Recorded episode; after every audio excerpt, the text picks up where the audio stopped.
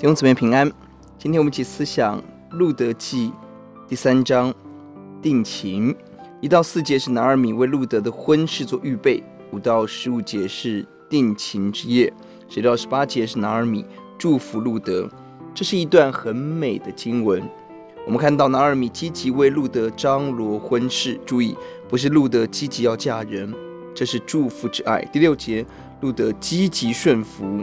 没有找年轻貌美的青年，而顺服婆婆，要为婆家来留名。第九节，路德求波阿斯衣襟遮蔽，相对应二章十二节是投靠在耶华的翅膀荫下。而我们看到波阿斯非常的美。第十节对路德没有任何的负面言语，第一句话仍是神祝福你，并且赞美路达路德的顺服贤德。十二十三节立刻承诺要娶路德，他是一个敢于承诺的男人。十四节他尊重婚姻没有性的关系。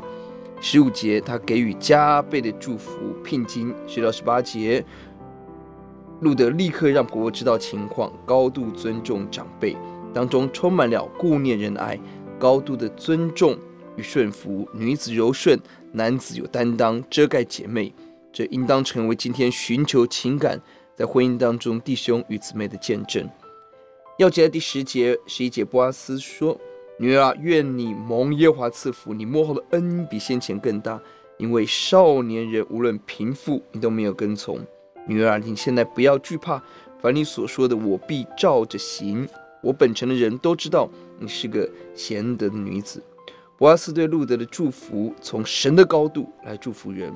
这关系是行在神面前的圣洁跟高贵，季节赞美路德的顺服。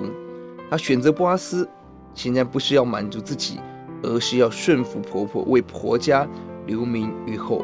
这是一个极大的舍己，并且 路德赞美他的贤德，一点不以这样的半夜求情来嘲笑羞辱他，这样难堪。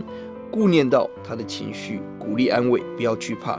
这是男人丈夫的榜样，求主帮助我们学习这个经文，成为一个有担当的男男人，柔顺的妻子。我们祷告，主，我们感谢您看到一个美丽的爱，是那个舍己的爱，是那给予尊重的爱，是那个在神面前祝福的爱。求主教导我们，听我们的祷告，奉耶稣的名，阿门。